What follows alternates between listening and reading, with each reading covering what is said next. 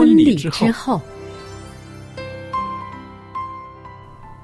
爱情的下半场爱情的下半场变幻莫测。充满挑战。也许结婚后发现枕边人竟然和你有着天壤之别的性格。天壤之别的性格。原来原来性性格不合真的会有问题。有问题嗨，到时再说吧。哦，婚姻充满了不可思议的惊叹和风险，难以理解的神秘和惊奇，独特的喜悦和哀伤。婚姻生活，此一时风平浪静，彼一时怒涛万丈。幸福的婚姻不不是没有冲突的，而是而是有能力解决冲突。两个人总比一个人好，因为二人劳碌同得美好的果美好的效。夫妻夫妻是一起承受生生命命之之恩的，爱到永远，爱到永远。爱到永远。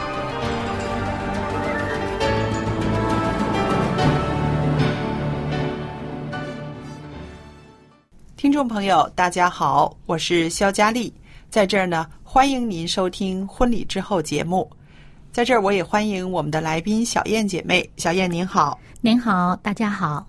那今天呢，我们在这儿跟大家继续呃来谈谈，寻找一些啊、可以让夫妻双方更有幸福的感觉、更有幸福关系的一些方法。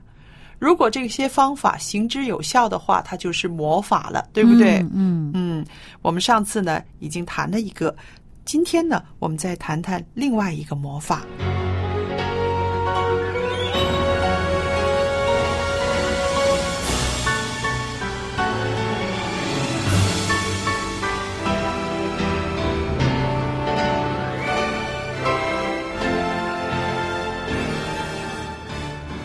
那么上一次呢，呃，我们在节目里边呢，跟大家谈到了，就是说这个婚姻关系或者是呃恋爱的关系中的一个改变的契机，就是自省，对不对？嗯啊、是一个自己的醒察、自己的反省，找到原因，然后呢，了解深刻了解自己，对，嗯了解自己。然后呢，我们也谈到，就是说，在夫妻的现实生活里面呢，啊、会有摩擦，会有争吵，但是呢，它也有一些个啊、时间是可以让你们改变这个情势的，对不对？嗯我们说到了黄金三分钟，原来这黄金三分钟呢，就是在刚刚要争吵的时候，你抱的一个怎么样的态度，一个怎么样的回应，就可以扭转这个局势了，对吧？嗯对，那今天呢，我们跟大家谈到的呢，就是说，其实呢是可以开发两个人不同面向的亲密感。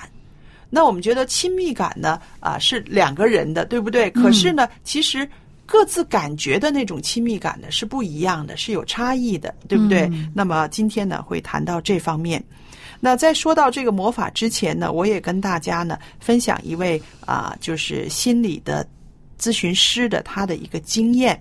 这位心理咨询师呢，他有十几年的在这个家暴领域中的工作，就是处理家庭暴力是。的问题，嗯。是，那么他看到呢，许多受苦的妇女呢，却还想留在暴力家庭中继续的奋斗，他有很深的无力感。呃，其实尤其是对女性来说，我们嗯。中国哈、中国人的女性啊，往往她会有一种家庭责任感，就是我这个孩子，是，为了孩子，我要啊、维持下去。嗯。啊、我要给孩子一个完整的家，啊、或者说有一种呃，也有一些人仍然会有一些这个嫁鸡随鸡，嫁狗随狗哈，嗯。啊、我已经这样子了，嗯，那个呃，我也不想再开始另外一段的这个情缘，嗯。啊、那么我就希望能够把我这个婚姻能够把它呃维持下哎，去，维持下。去。而且还有的人呢，他会比较嗯、他想要在婚姻当中呢找到自己的价值感，嗯他会呃，这个这个家庭如果破裂了，他会觉得自己特别的呃，这个好像没有用一样的啊，嗯嗯嗯他他特别的希望。呃，这个家庭呢，能够继续走下去呢，是。呃，不会让他觉得好像自己，嗯，好像没有价值啊，嗯啊、嗯好像呃特别的失败呀、这样子，嗯嗯。所以他希望能够呃继续的转机，而且他抱着一个很大的这个期待，就是希望对方的改变，嗯。期待对方的改变，或者觉得啊、对方有什么。对我采取什么什么暴力哈、哎呀，这只是一时之间的事情，或者说呃，他会呃，可能因为某些事情他才会这样，他会觉得这个不是一个惯常性的或者品格上的问题，他可能会觉得啊、这个只是呃。呃，一个短暂的，我是可以忍耐过去的，嗯。呃，所以呃，有很多的心态影响他们的决定，会觉得啊、呃这个家庭我不希望它破裂，因为中国人毕竟他还是不希望一个家庭分开的。是，那其实你现在说的是，就是说，呃，妇女在这个家庭里面啊，接受受到了一些个暴力、不公不公平的对待之后呢，她的一些个心里面的复杂。嗯，那我看到的呢，就是说，其实在，呃现代社会里面，在家暴的受害者里面呢，也不单单是女性了。嗯其实有一些男性呢，他也在这个家庭暴力的这个漩涡里面的，对不对？嗯嗯他可能是那个备受啊、虐待的，或者是备受打的那一方，受虐受虐待啊，对不对被虐待者，嗯、对，那后来呢？这一位啊，我们再说回这位心理咨询师呢，他在啊他的这个经验里面呢，他的确感到这个无力感。后来呢，他深入的研究就发现，他说家庭关系中没有被解决的这种情绪呢，其实会影响到下一代的。嗯那甚至整个家庭成员的生活和工作方面都受影响，然后呢是代代相传的，影响当下的每一对夫妻。就是说，跟这个家族有关联的每个人都受影响的。嗯他说，怎么样在这一代就终结这样的苦难？啊、为此呢，他就也约会了一些男性或者女性呢，谈谈他们的观点。于是，在他这个接近二十年的心理咨询的经验里面呢，他也结合大脑的发展，还有一些理论，他就啊分析，再加上一些个例子，他就知道一生的亲密关系中呢，的确很有可能呢，我们会碰到不同的议题，譬如啊，怎么样选择一个适合的终身伴侣，然后到婚姻里面呢，我们就会看到很现实的，怎么样处理彼此的差异和冲突，还有碰到外遇的时候如何抉择，还有怎么样复原等等。那这这位先生呢，他也是呃进入到这个婚姻咨询的这个领域里边呢，他也想出了一些方法了，能够帮助啊、夫妻可以运用这些方法，可以了解自己呢，了解对方彼此的差异，然后呢，建立一些啊、更美好的关系。嗯，对，其实呢，目的就是说，希望这个夫妻之间的这个关系和这个呃，就是这其中的矛盾呢，不要再呃延续下去，是不要再呃，甚至呢影影响到下一代，对就是说不要代传。啊，嗯就是到此为止。对哎，对了，就是到此为止。是啊，就是到这一代为止，因为呢，呃。家庭中，尤其是有了小孩子，他们这种影响，这个原生家庭的影响，他会带着很深的这种观念呢，延续到各自的婚姻当中，嗯然后再传到下面去。所以呢，他说这种其实本身。对社会也是一个问题，所以呢，呃，他的努力呢，就是说，呃，要把所有的这个夫妻之间的关系的问题，嗯就在这一对夫妻的关系当下的关系当中解决。对，因为啊，呃，我们想到啊，这对夫妻，他们可以说对孩子来说是一个榜样的效应，对不对？对他们嗯之间的呃那种暴力啊，或者是那种啊、挣扎，嗯，都会给孩子无论在心灵里面留下一个印象，甚至在行为上，嗯让孩子有一个模仿。嗯，那么呢，这肯定对孩子的婚姻也不是一个好的一个啊、一个样子，一个样板，对不对？因为这个都是一个教育的作用，是就好像这个老师教孩子，有的小孩子他懂得反思哈，挑战老师的这个教导。那有些孩子，呃，绝大部分孩子他都是，哎，老师怎么教他就怎么收了。是，嗯对。所以呢，啊、在今天呢，我们又会跟大家呢再谈到一个啊、关于亲密感的。那我们说，呃，在有家暴的家庭里面啊。他们的关系真的是有的时候是在一个时好时坏、时好时坏的不同的时段的循环里面，就这样过了一辈子了。那个影响力是很大的，对不对？对也很痛苦的。那我们今天呢，再看看夫妻两个人呢，如果能够开发两个人不同面向的亲密感，你可以会让两个人的这个幸福感觉呢有所提升的。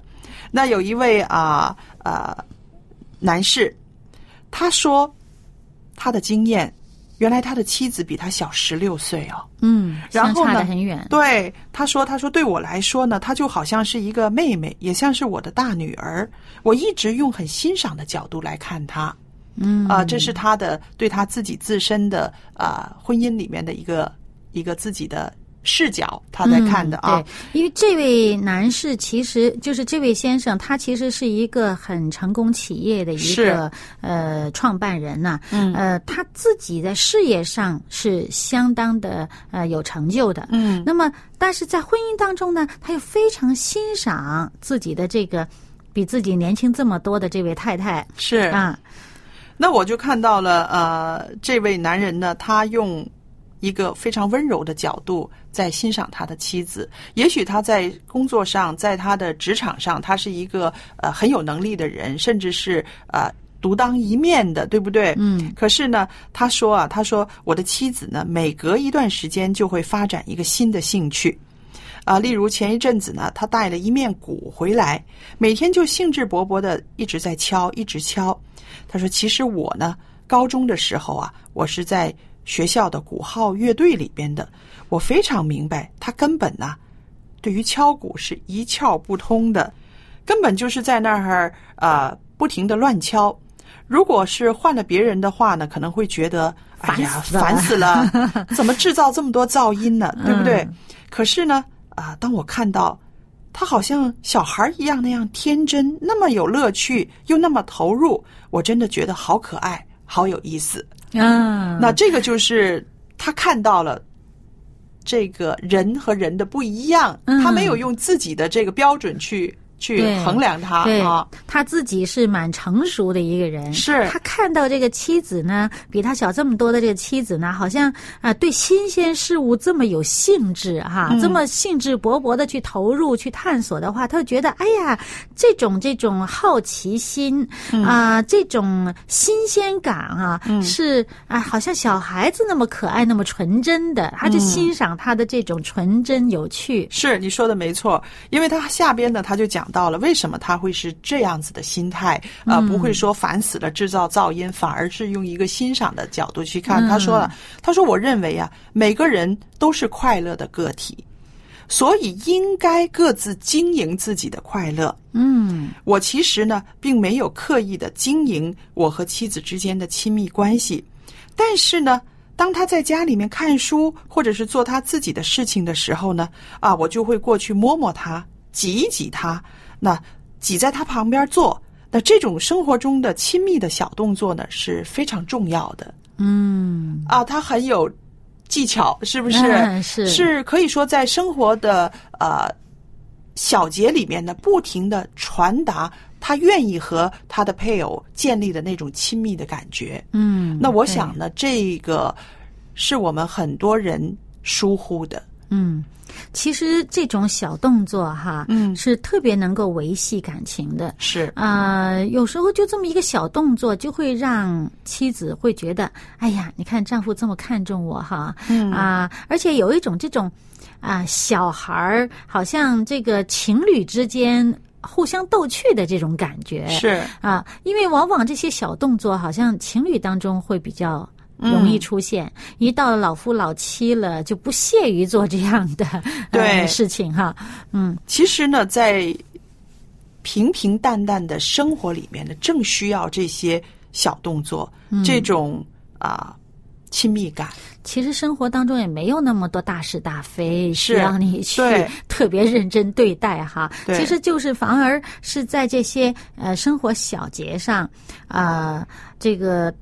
透入一点你的情趣在里面呢，对方就很受用了，啊、心里边可能高兴很长时间。嗯，对，所以我就看到了这个这种亲密感，其实也是需要开发的。嗯，那我相信这位妻子呢，她很享受这种小动作，亲密的小动作，对对对不对？啊，挤过来我这边要坐一坐啊。有事没事摸摸我的头，是不是？嗯嗯。这个就是说，他们夫妻两个人其实不停的在开发这一方面的呃情趣，然后呢，嗯。也借着一些回应呢，能够满足彼此的这种亲密感的需要，嗯。是吧？对，我就提出一个呃，另外一些人的状态哈，嗯。就是有的人呢，他真的是啊、不喜欢别人在自己旁边嗯啊、嗯。他可能是在呃这个触觉呀，或者是在其他方面呢，他有一些呃这个特别感受特别敏锐，以至于呢，他不喜欢别人碰触他。嗯。呃，比如说妻子啊，或者是小孩儿啊，在他旁边一坐，他就是很不耐烦的，哎，离开，走开，走开，噻，啊，或者说，哎呀，烦死了，别靠这么近，或者说，呃呃，你在看，就是说他在看什么东西的时候，你在旁边，呃，扫上一眼，他就会说，哎，走开，走开。啊，呃，这么近，或者说，哎呀，热死了，或者是怎么样？其实这是特别伤感情的，是。因为在听在对方的耳朵里面呢，你这种反应啊、这种态度呢，是让对方觉得特别受伤害，觉得好像你老嫌弃我似的。对对对对对啊，像像比如说，呃，过马路啊，或者什么啊、见到车，呃，那个。呃就是说，关心，如果是对方很关心你的时候，会不自觉的啊、拉你一下或者怎么样？是哎，那你在这个时候，你可能自己觉得啊，我难道这么大人不会过马路吗？一下子就把手甩开了。那其实不自觉的去拉你一下的那一方，他就他也会觉得很受伤害，好像是你怎么这么嫌弃我啊？我我其实是关心你，虽然不是有意识的，是下意识的去关心你的话，都这么受排挤的话呢，他就是特别伤害彼此之间的感情。嗯嗯。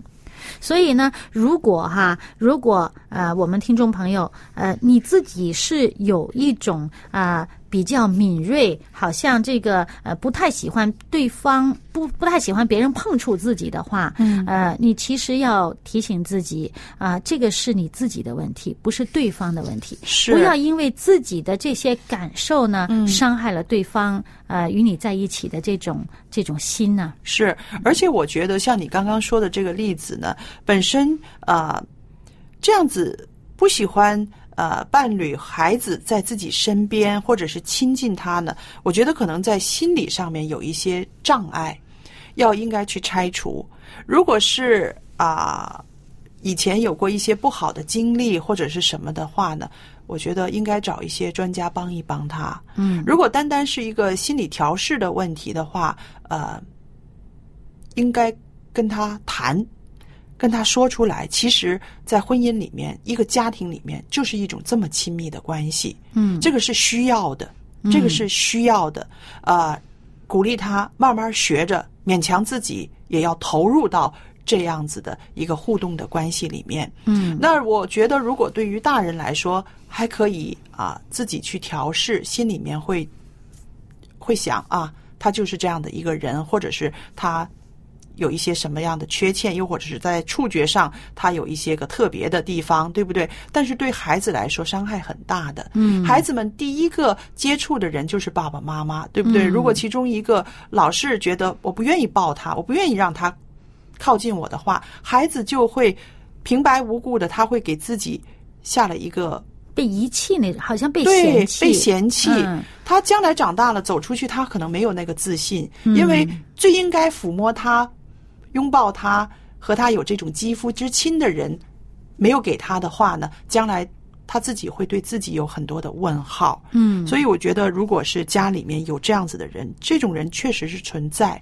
嗯那么应该是呃有专业的人士帮助他，或者是家人要跟他好好的谈一谈这方面的事情。嗯也许呃说穿了，谈了之后呢，呃，希望他可以有这个学习，能够知道自己的这个在家人的心目中的重要性，嗯让他可以有一个呃改变的一个动力吧，嗯。对吧？其实我觉得呢，他自己有这种感觉呢，他是不自觉的，他控制不了。嗯啊、他真的不喜欢别人碰触他，这个他控制不了。但是呢，是我们处理的态度和方式是可以调节的。对，比如说，你不要这么反感的去呃用言语去说，哎，你走开走开，或者是、啊，嗯好像那讨厌死了什么这种话，就不要说出来。你说，是哎呀，不嘛、那个那个呃，你可以笑笑的说，哎呀，我不喜欢这样子啊，哎呀，咱们做什么？你你就把这个话题岔开了，大家一起做点其他的事情是啊、没有没有这个肌肤之亲的事情啊，或者什么，嗯这样就是可以缓和。比如说跟小孩子玩，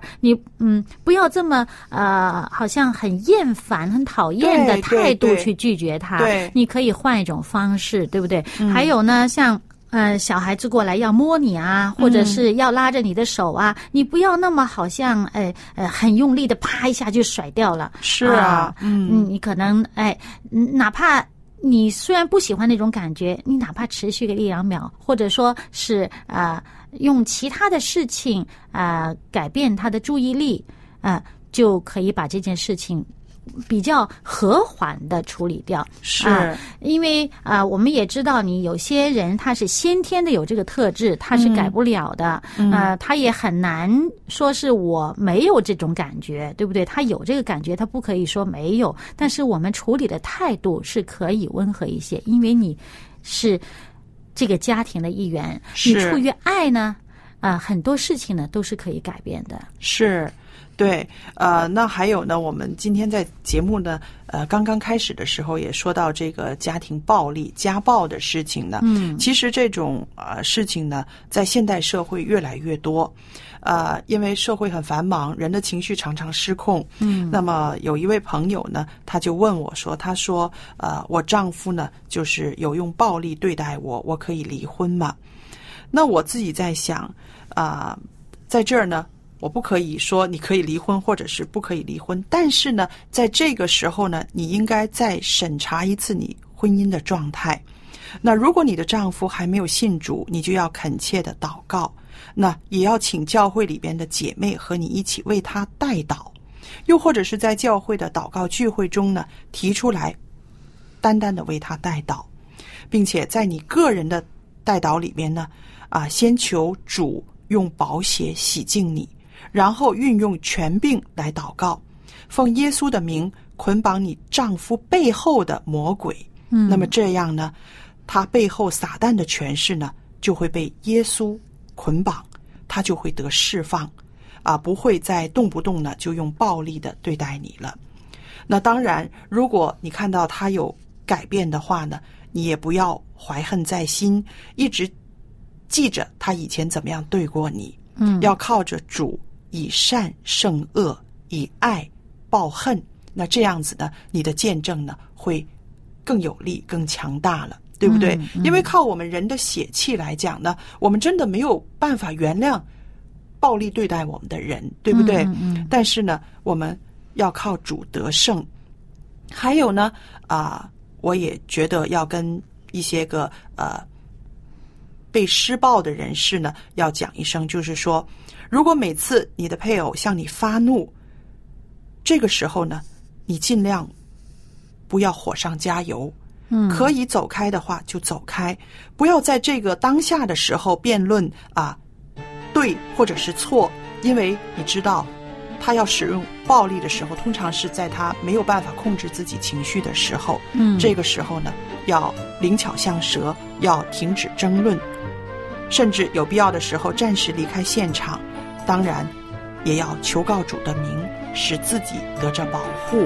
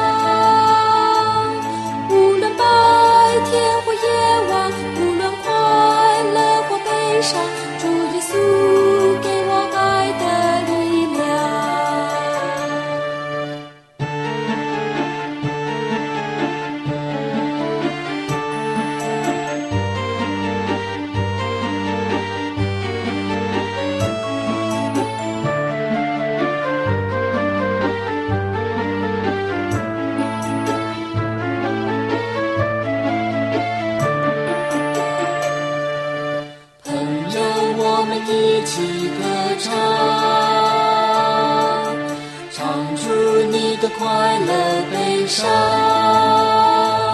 向右边转一转，向左边转一转，心情跟着轻松开朗。每天会有白天夜晚，人生也有快乐悲伤。无论白天上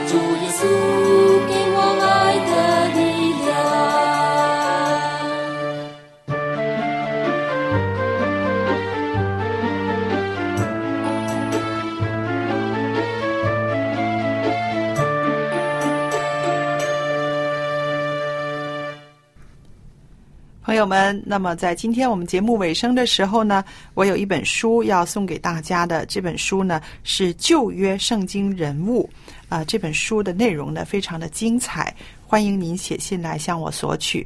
还有电子信箱是佳丽，佳丽的汉语拼音 at v o h c v o h c 点 c n 就可以了。那记得来信的时候写清楚自己的姓名、回邮地址，还有邮政编码。方便的话，留一个电话号码给我们，我们在寄送邮件之前呢，先跟您联络。还有呢，要注明您今天要索取的书呢是旧约圣经人物。